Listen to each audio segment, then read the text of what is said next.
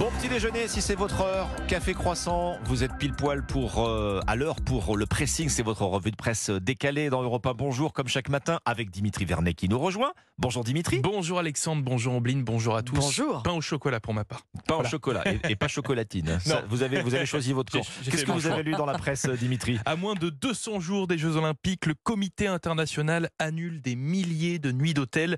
Un coup de massue pour les hôteliers. Ombline. Je vous parle du phénomène Vous voyez le combat féministe? Oui. Ah bah, Oui. C'est exactement l'opposé. Ah. Le contraire. Bon, bah, ça existe aussi. Moi, je vais vous dire comment les ados dépensent leur argent. Vous allez voir que ça pourrait bien vous surprendre. Euh, Dimitri, euh, les Jeux Olympiques approchent, donc effectivement, Eh oui. euh, ce qui peut donner, ce qui devrait donner le sourire, sauf que, Pour nous. sauf que la joie est en train de se muer en déception du côté des hôteliers. oui. Expliquez-nous. Sacrée déception hein, depuis cette décision du comité d'organisation des Jeux Olympiques, le COJO, qui vient de décommander des milliers de nuits d'hôtel hein, qu'ils avaient pré-réservées dans les villes accueillant les épreuves olympiques, comme à Lille par exemple, où pas moins de 20 000 nuitées ont été décommandées. Juste à Lille. Oui, juste à Lille, 20 000 nuitées décommandées.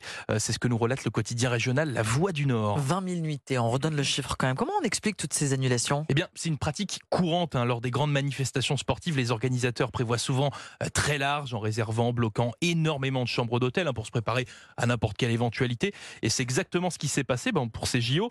Mais il est vrai que là, bien le nombre d'annulations, ben, c'est énorme. C'est un véritable coup de massue pour tous ces Mais, établissements oui. qui ont planifié en plus pendant bien des mois avec ces réservations, en les prenant en compte et en recrutant par exemple du personnel. Voilà, Bon, donc c'est- Surtout qu'il reste de moins en moins de temps pour se retourner. On est Ouais, à moins de 200, jours. jours. maintenant Oh euh, des Jeux Olympiques. Euh, bah oui, ça laisse de moins en moins de marge de manœuvre. Oui, pour se retourner, oui, clairement, surtout bien que remplir des hôtels à, à Lille, à Lille, vous vous en doutez, hein, c'est un petit peu compliqué. En plein En été plein été, Ah bah c'est oui. pas simple. Alors, ces professionnels, ils relativisent malgré tout, hein, restent confiants. On s'adaptera, explique l'un d'entre eux dans le quotidien. Bon, c'est vrai que les JO, ben, ça attire du monde. Maintenant, avec la concurrence de, de Airbnb et autres, il y a quand même peu de chances que ces hôtels soient pleins en juillet et en août. Voilà. C'est- pas une bonne nouvelle pour pas- les hôteliers qui comptaient évidemment sur cet événement euh, majeur pour, euh, pour remplir leur, euh, leur- leur- leurs établissements. Et donc, il y a eu ces, ces annulations, ils n'ont même pas reçu d'argent. En plus, hein, ça faisait partie du Oui, ils n'ont contrat. même pas été ouais, Oui, indemnisés, ils n'ont même pas été effectivement. indemnisés.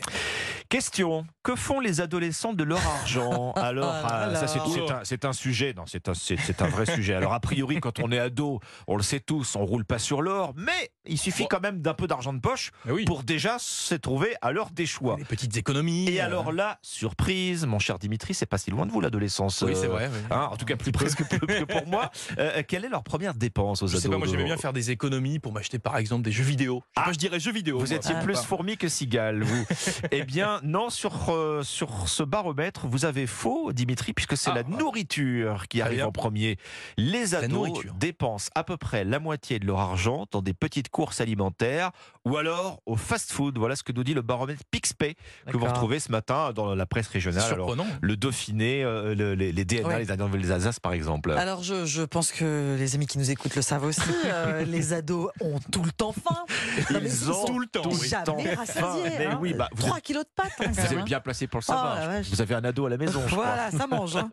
Bon, alors la dépense moyenne d'un ado, c'est 96 euros par mois. Alors, loin derrière l'appel du ventre, hein, vous retrouvez, là, Dimitri, ça vous rejoint, les dépenses classiques, Oui. les jeux vidéo, vous Ah, l'avez dit, Bon. les vêtements, les sorties culturelles, le ciné. Enfin, ça reste étonnant quand même l'alimentation.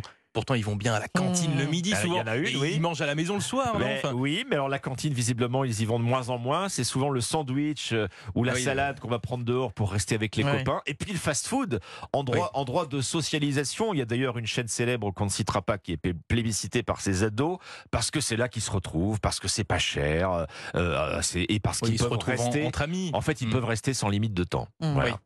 Forcément. Bon. Le budget des ados, bah, ça- je, je crois que ça Faut que vous j'en- parle bien, Ombline. Faut que j'augmente l'argent de poche. Faut que j'augmente. Que- D'accord. Ou alors les rations de pâtes. C'est ça. Voilà. Ombline.